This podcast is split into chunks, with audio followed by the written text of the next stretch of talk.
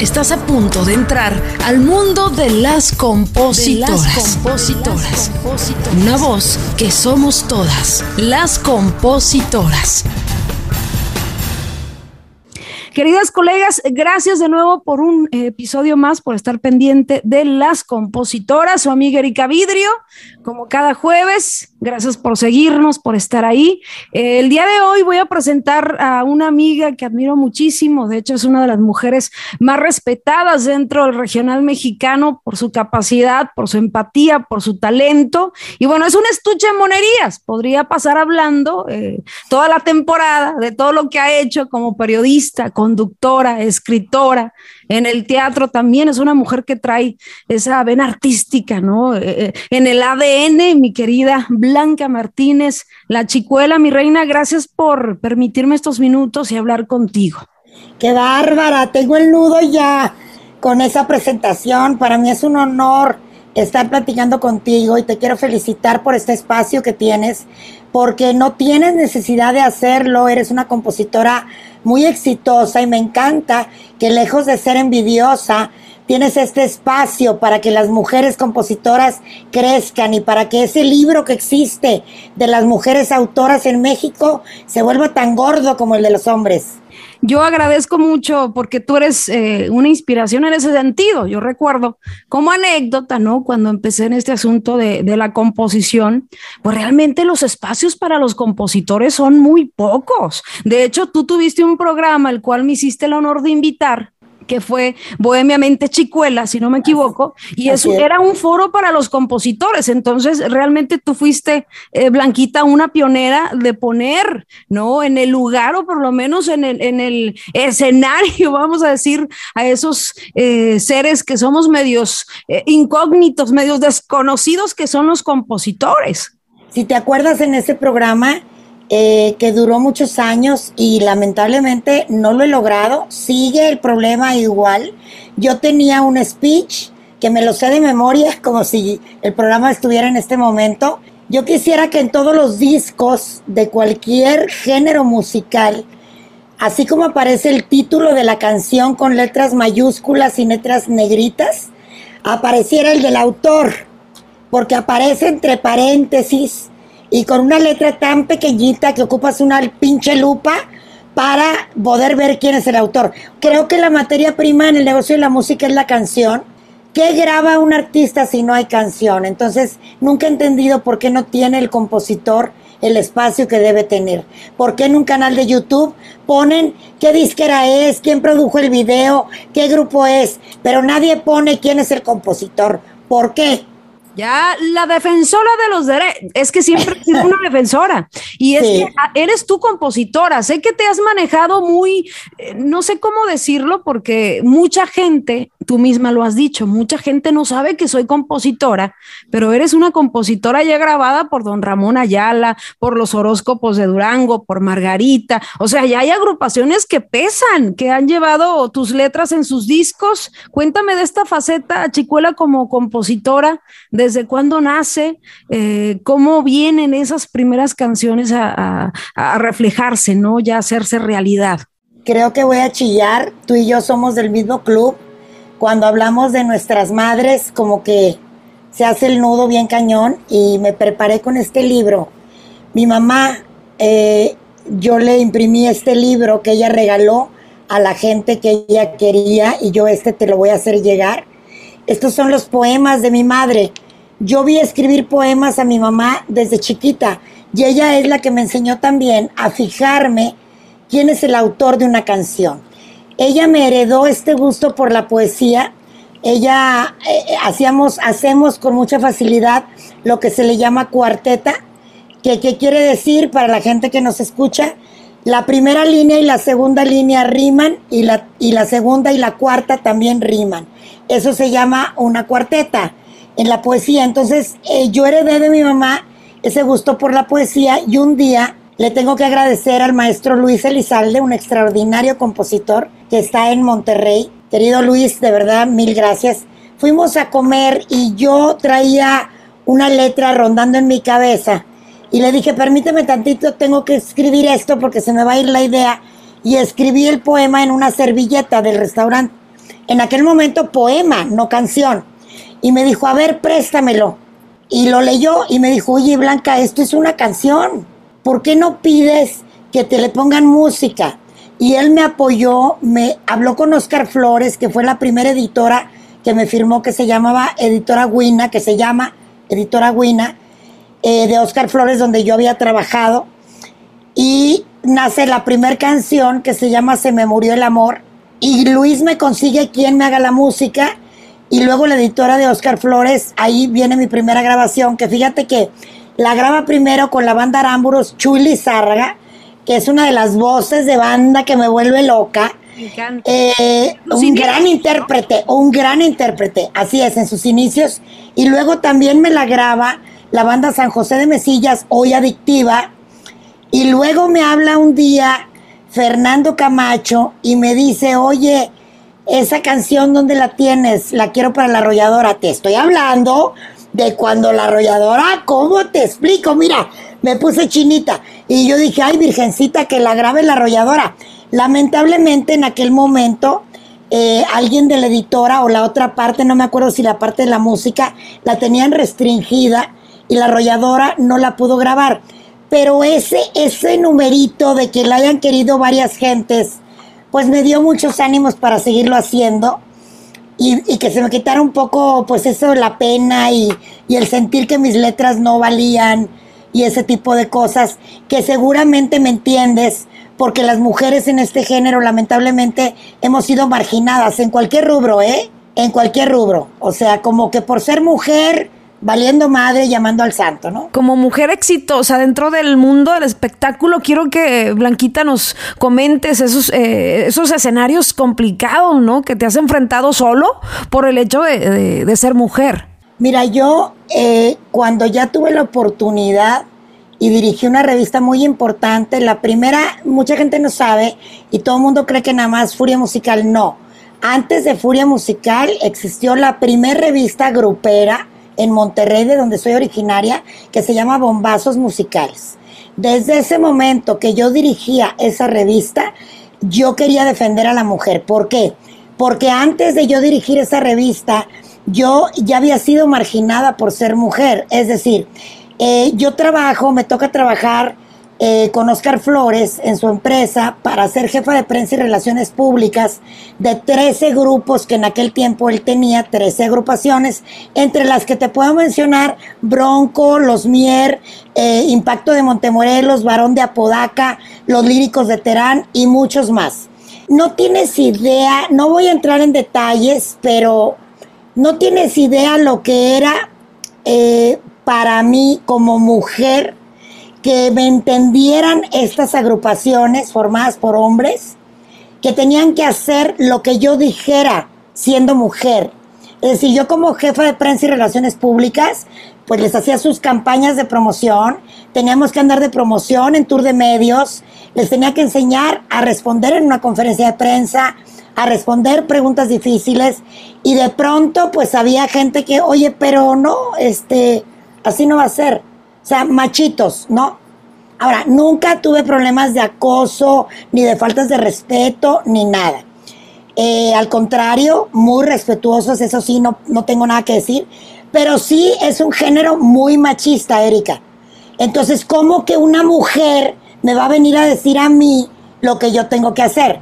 Eso con respecto a los artistas con los que trabajé. Ahora, como periodista y como directora, primero de Bombazos y luego de Furia Musical, en ambas revistas yo tenía un hombre arriba de mí. En Bombazos, digo, eh, sin albur.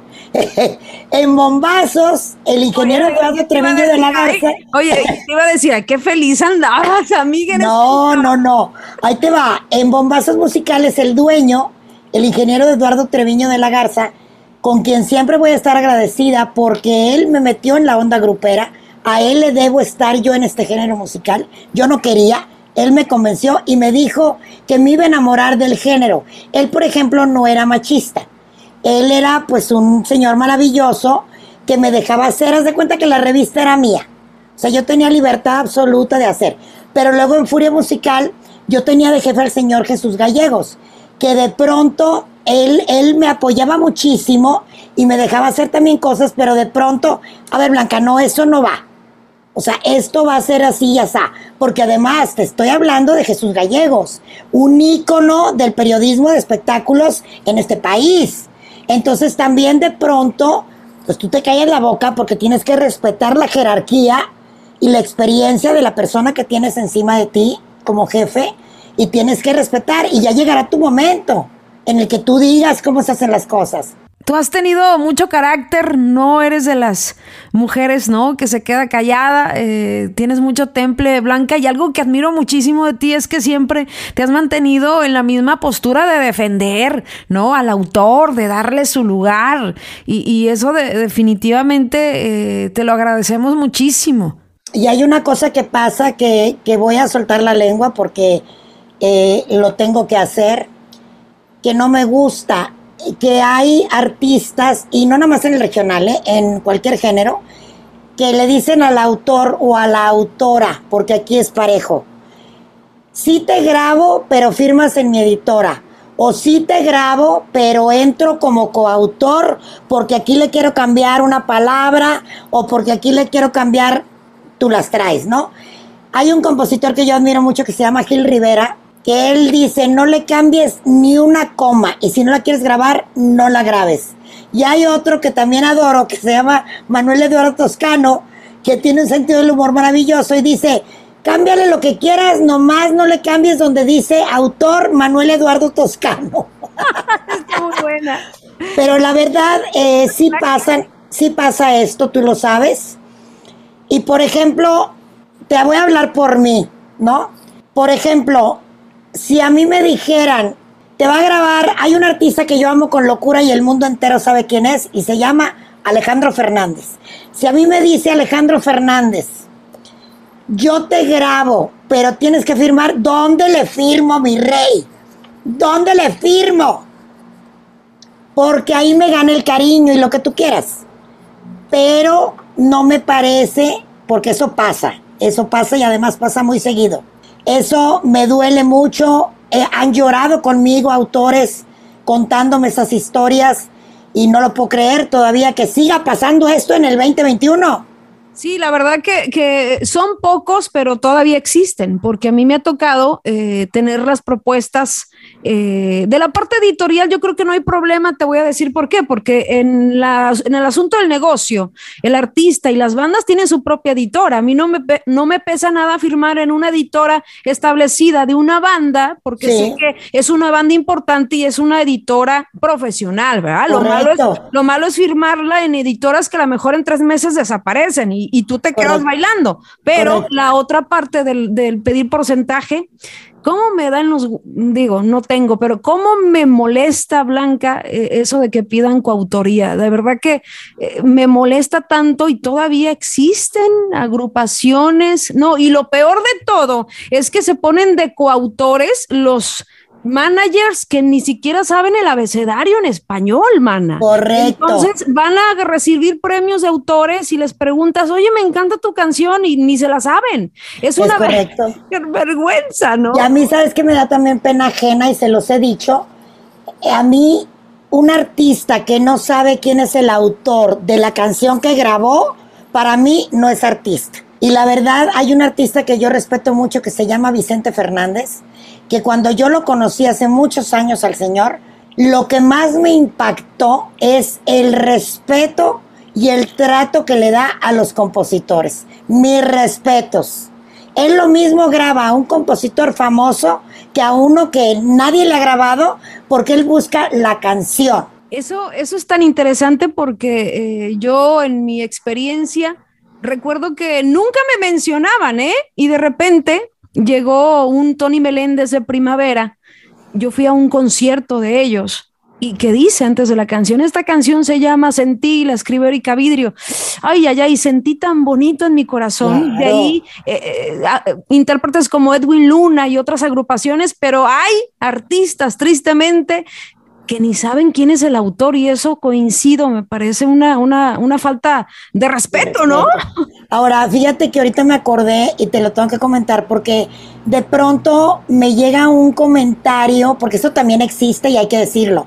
me llega un comentario de una chica que no conozco de Monterrey, no lo tengo, ya lo, lo eliminé la verdad porque me caía al piso tirada, donde me decía, soy compositora, vendo canciones, ¿a quién se las puedo vender?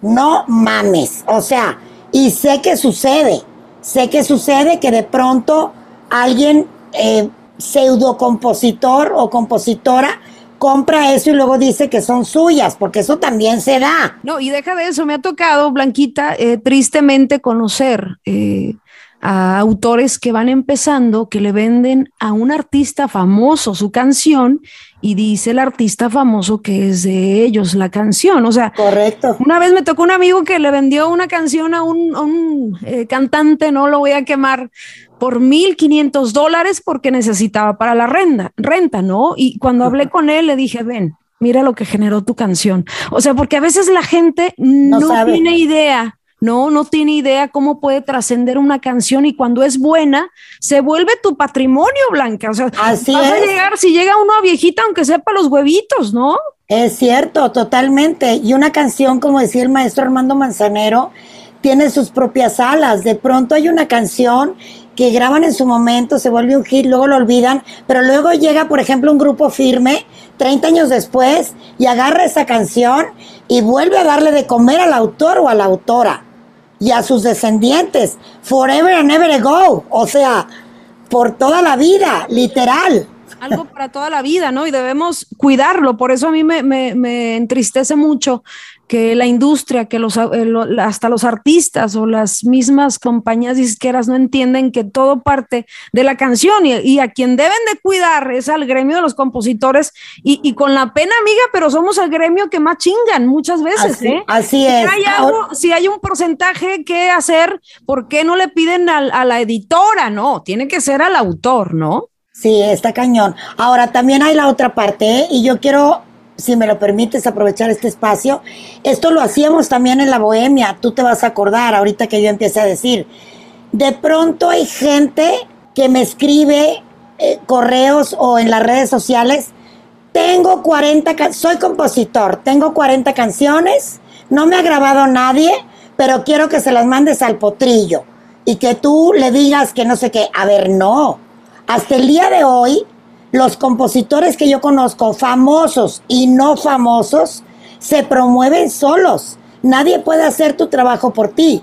Yo estoy segura que Erika Vidrio, aunque ahorita te ha grabado chico de gente importante y como dices, estás en tu mejor momento y así es, no andas, o sea, tú misma te promueves tus temas. Que no es fácil, no, no es fácil, no es fácil, pero no puede hacer nadie tu trabajo por ti, ¿estamos de acuerdo? Total, y eso pasa yo creo que cuando vas iniciando. A mí me llegan, me llegan eh, también muchos correos de gente que, que me dice, oye, eh, vi que eres amiga de fulano, ¿por qué no le das mi canción? Y mucha gente lo malinterpreta, cree que uno es envidioso, cree que uno eh, no quiere ayudar, pero ojo, hay que diferenciar, ¿no? Hay que diferenciar. Si yo tengo un contacto, no sé, de un Edwin Luna, un Leandro, no significa que yo voy a compartir ese teléfono con cualquier persona. O sea, hay un respeto para el artista más que nada, ¿no? Y una confidencialidad. Claro, entonces yo creo que acabas de dar en el clavo y esto parece una masterclass de composición con la chicuela porque en la actualidad es lo más viable y desde siempre creo que ahora es más fácil para los nuevos autores porque tienen las redes sociales. Yo recuerdo que antes, antes yo me iba, me iba a Mazatlán, me iba a la Ciudad de México, amiga con mi disquito, esperando que me recibieran, a que me escucharan con mi guitarra. Ahora muchos artistas están en sus redes, ¿no? Y muchos contestan. Entonces tú como autor te tienes que vender de alguna manera. No va a ser fácil, pero si empiezas a decir desde un principio, es que no me van a pelar, pues es que ya estás perdiendo, ¿no? Correcto. Fíjate que yo, bueno, ves que te conté que aquella letra primera que me graban la escribí en una servilleta y luego yo, siendo directora de una revista, imagínate lo difícil que era para mí mostrar mis canciones porque yo no quería revolver las pintas con las coloradas. Es decir, a ver, o sea, me vas a grabar porque te guste la rola, no porque soy la directora de Furia y quiera salir en la revista. No tiene nada que ver una cosa con la otra, la revista no es mía.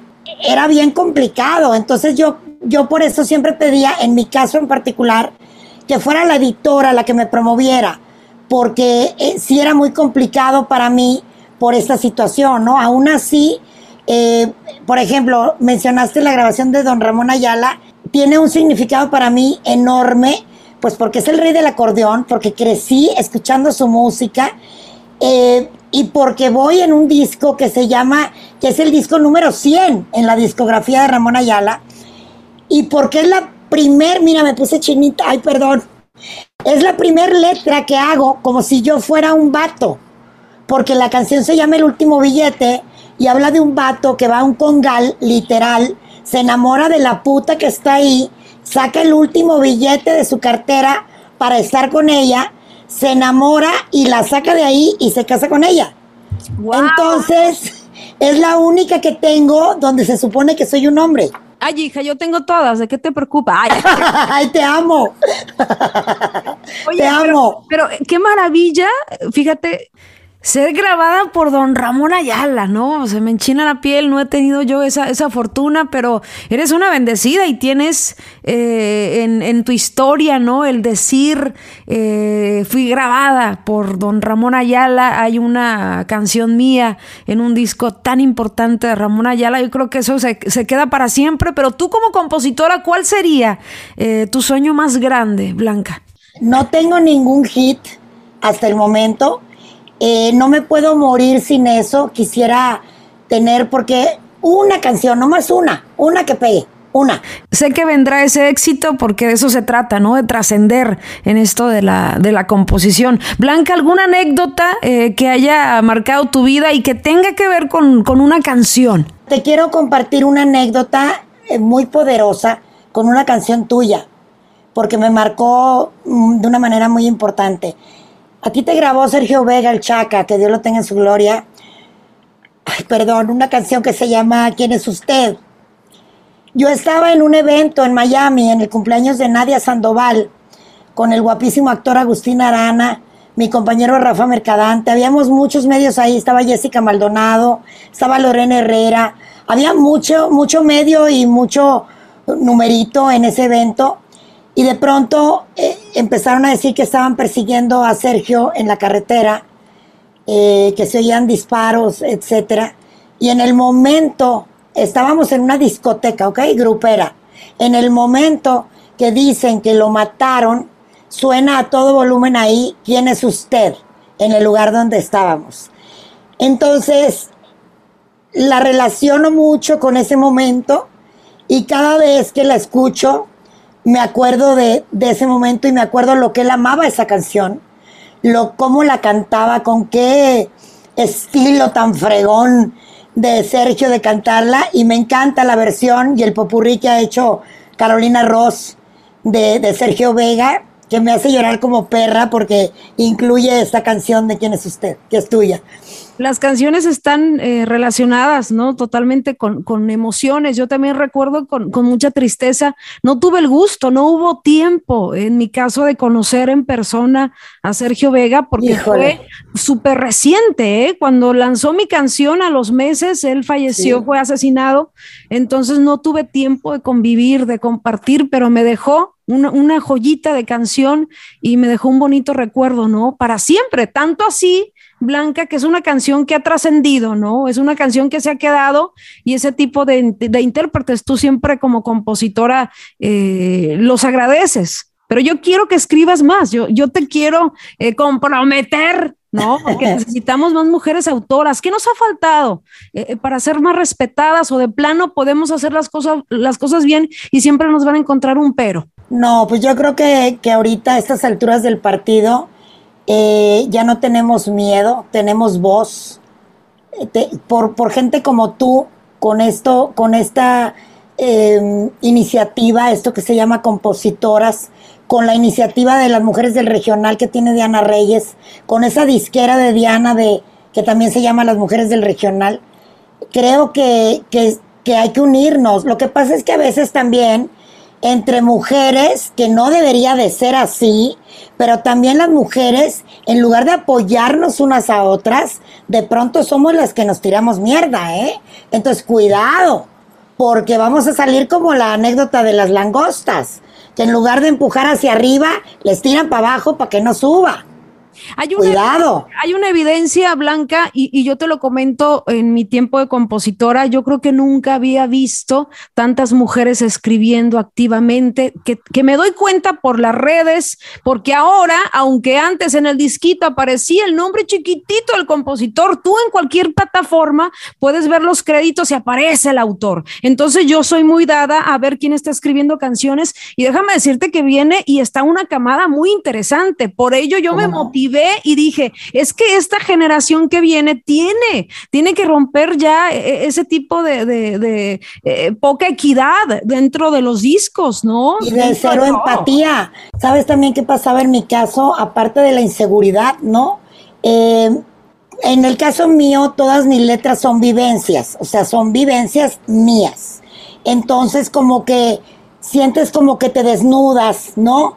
Ante la gente que sí ay, no sé, como que al principio me costaba muchísimo trabajo y poco a poco se me fue como quitando y ahorita sí estoy muy consciente, acabo de comprar una guitarra porque estoy decidida a retomar, yo estudié guitarra en algún momento y piano, voy a ver cuál se me facilita más, porque dicen que lo que bien se aprende no se olvida, entonces voy a ver, tengo ya una guitarra y, ando viendo un tecladito para, para ver por dónde, a ver dónde se da más fácil, porque a mí sí se me ocurre la línea melódica. O sea, sí se me ocurre, por ejemplo, cuando hago una letra, si va a ser cumbia, si va a ser balada, si va a ser ranchera, pero pues como me da pena decirle a la otra persona, tararara, o sea, claro que ya sé lo que me vas a decir. José Alfredo Jiménez no tocaba ningún instrumento y muchos compositores más, pero güey, me da pena, ¿cómo te explico? Yo creo que eso, eso, eso, yo le llamo miedo a la exposición, ¿no? Miedo a quedar en ridículo. Es correcto. Que decirlo como tal. Sí. Me gustaría que compartieras alguna anécdota que te impresionó y otra de la cual más aprendiste también dentro de tu eh, historial de, de grandes compositores a los cuales has tenido al lado. Te voy a contar una que me marcó muy cañón con el maestro Armando Manzanero, que lamento mucho que ya no esté en este plano. Eh, obviamente cuando haces un, un, programa de compositores, tu sueño guajiro, pues es que vaya el director de la Sociedad de Autores y Compositores de México, el presidente, el maestro Armando Manzanero. Además, mis papás, que en paz descansen ambos, eh, me enseñaron a conocer la discografía de Manzanero. Y había un disco donde viene Esta tarde vi llover, que mi mamá lo ponía mañana, tarde y noche, y yo me sabía todas las canciones. Y entonces pues lo invitamos, ¿no? Al maestro. Y claro que sí, si tú recuerdas, el programa duraba una hora y tenía que cantar el autor seis canciones. Seis canciones y contar la historia detrás de cada canción. Entonces, bueno, teníamos, nos dijeron que teníamos que tener un piano, nos mandaron decir las características del piano. Todo maravilloso, ¿no? Nos confirman al maestro, eh, nos dicen el piano que ocupamos, rentamos el piano, todo divino. Llega el hombre y le digo, mire, yo ya con mi tarjeta preparada, ¿no? Oiga, eh, eh, ¿cuáles seis canciones son las que va a cantar? Seis canciones, me dijo. No, yo voy a cantar dos. Oiga, señor, pero es que el programa dura una hora. Este, ¿cómo que dos canciones? No, pues es que yo, vamos a ver, vamos viendo. Yo dije, valiendo madre, me voy a pasar hablando una hora y el hombre va a cantar dos canciones, o sea, una para abrir y una para cerrar. Me van a matar la gente, o sea, me van a linchar.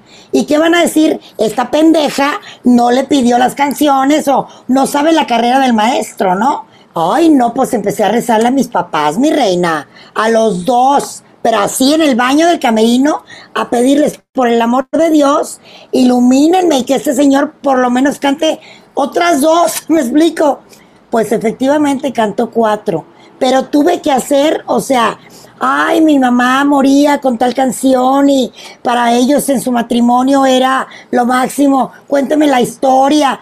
Ay, no, no, no, sabes, el estrés que tenía yo, pero al mismo tiempo la admiración y lo que me impuso el Señor. ¿Qué le dices cuando Él te dice, voy a cantar dos? No le puedes alegar. Es dificilísimo. Y ya te impone, ¿no? La persona, el artista. La pura. Ah, y luego yo tenía una silla aparte y el maestro, ya ves que cuenta la leyenda que era muy coquetón. Eh, ves que el banquito tiene su, el piano tiene su banquito. Entonces él me dijo, no, siéntate aquí conmigo. Entonces yo sentada ahí, muy cerca del maestro, y me acuerdo que me llevó un sombrero, no tejano, no de este tipo, un sombrerito muy al estilo manzanero, color blanco, y que nunca me lo pude poner porque me queda enorme, pero lo tengo guardado como un tesoro porque él me lo regaló. Oye, tenía, tenía fama, ¿no? El maestro Manzanero y muchos otros maestros de la composición en ser eh, conquistadores, en tener la vista buena, el corazón muy amplio. Te voy a contar una muy buena del maestro Martín Urieta, que ahora es el presidente de la Sociedad de Autores y Compositores. Espero que no me vaya a matar por esto que voy a decir, pero pues yo no me voy a repetir lo que él dice. De pronto pasa una muchacha así muy guapa, como tú comprenderás, y el maestro dice, mira, ahí van un millón de canciones. ¡Qué buena! Está buena, ¿no? Muy buena, pero prohibido, prohibido decirle enfrente de la esposa. Ay, imagínate nada más. El señor Martín Urieta, qué verso, qué inspiración, ¿no? Maravilloso, maravilloso. ¿Hay algún tipo de música, chicuela, que a ti te conecta más?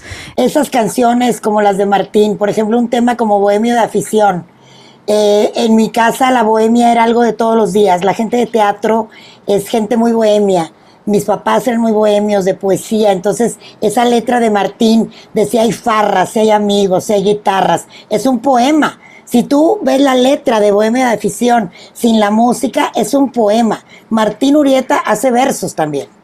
Ahora, hemos perdido un poquito la música regional mexicana el interés por las letras, el enfoque eh, de hablar con belleza. Fíjate que ahí yo soy muy abierta, soy muy, a mí me impacta mucho. Por ejemplo, voy a tocar un tema un poco delicado, eh, como son los corridos tumbados, por ejemplo. Eh, Natanael Cano, para ser más precisa, ¿no? De pronto, mucha gente no me gusta, no me gusta la letra, no me gusta la... A mí me impacta los millones de personas que siguen a este muchacho y que apoyan su, su, su prosa, su verso, su rollo, su pedo, su lenguaje, su expresión, algo pasa. No puedes obligar a esos millones de personas que pagan un boleto para irlo a ver. Ahora, no es la música que yo escucho, que traigo aquí en mi, en mi playlist de mi vida pero sí aplaudo y reconozco, y mucha gente criticó a mi potri amado por hacer una colaboración con él, yo no, yo le aplaudo a Alejandro Fernández, ¿por qué? Porque está justamente provocando que su público vaya al de Natanael y que el de Natanael también conozca la letra y la música de Alejandro Fernández. Eh, sé que es complicado, que es un tema para otro programa, pero estoy muy abierta eh, hay letras de reggaetón también, por ejemplo, que como mujer sí digo, ay cabrón, espérame tantito. Es too much. Y mira que yo no soy ninguna blanca paloma y soy muy del erotismo y la cachondería y me encanta. Ha, habido un hartazgo, un, un, dale y dale con lo mismo de siempre poner a la mujer, ¿no? En, esa posición. Un objeto, ¿no? Claro, de, de, usarla, de, no sé, yo también estoy en contra de eso. He evolucionado, Blanca, porque yo te voy a decir la neta, en hace siete, ocho años, eh, no sé, sonaba una canción que estaba de moda que decía, eh, te estoy engañando con otra y que le bajé el calzón y que la usé y yo también, ay, voy a escribir una canción que diga, eh, me explico, también yo me he puesto en esa posición de, va, lo que esté sonando, ya he evolucionado y ahora ya con hijos, ya cuido mucho mi mensaje y cuido mucho Correcto. Lo que estoy escribiendo, ¿no? Por eso te preguntaba si realmente eh, habíamos perdido un poco. La maravilla de esto es que están las plataformas, uno eh, escucha lo que quiere. Yo la verdad, la escuela clásica del regional para mí es sagrada. O sea, para mí escuchar... Pero ahí te Pero sí, yo por ejemplo, Joan Sebastián Marco Antonio Solís, que además, bueno, he, podido trabajar con ellos muy de cerca. Entonces eso es maravilloso. Pero de pronto un Horacio Palencia que viene y te dice, quiero saborearte todita completa, quiero no sé qué, hermosa experiencia. Eh, mira, hasta chinita me puse, o Luciano Luna, y que tienen otra manera de decir, te amo, de decir, quiero todo contigo. También me encanta, o Yos Favela, no sé Estas nuevas generaciones, estos jóvenes, también me gusta, pero también me gusta Agustín Lara. Si nos vamos, y José Alfredo Jiménez, bueno, José Alfredo Jiménez es tema de otro programa porque ese señor no tuve el privilegio de conocerlo, lamentablemente, pero la que agarres, y no me vas a dejar mentir, la que agarres de él es vigente ahorita, está vigente. Yo conecto mucho con ese tipo de letras tan intensas, tan pasionales, ¿no? Fíjate que tengo un amigo que se llama Pepe Domínguez, que él sí lo conoció y, y cuenta la leyenda que, bueno, don José Alfredo tomaba bastante y entonces que en la peda de pronto escribía la letra de la rola en rollo de papel sanitario. Entonces ahí iba cargando el numerito con la letra. Qué chingonería, ¿estás de acuerdo? Hombre, un genio, un genio, el señor José Alfredo Jiménez, mi preferido de por vida, ¿no? Qué manera tan bonita de escribir eh, con tanta belleza lo cotidiano, ¿no? Lo visceral, el dolor, de conectar, ¿no? Con la identidad eh, del mexicano, con la identidad del eh, despechado, del amoroso, una maravilla, Blanca. Antes de cerrar nuestra plática que se puso muy sabrosona, chicuela, quiero que nos compartas un consejo ya para cerrar.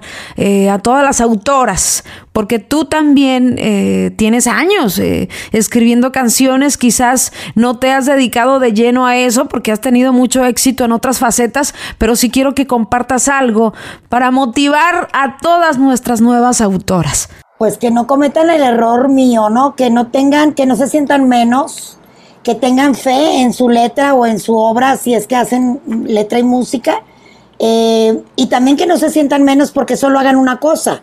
Hay gente que solo hace la música, hay gente que solo hace la letra, hay gente que hace las dos cosas. Eh, que, le, que le tengan fe a su obra y que no dejen de escribir. Te prometo que me voy a abocar a, a escribir más. Te lo prometo que así va a ser, Erika. Muchas gracias. Es un honor de verdad estar aquí contigo. Gracias por escucharnos. Te esperamos el próximo jueves en otro episodio más de Las Compositoras, una voz que somos todas. Recuerda seguirnos en nuestras redes sociales como Las Compositoras y darle seguir a nuestro perfil para tener más visibilidad en este podcast.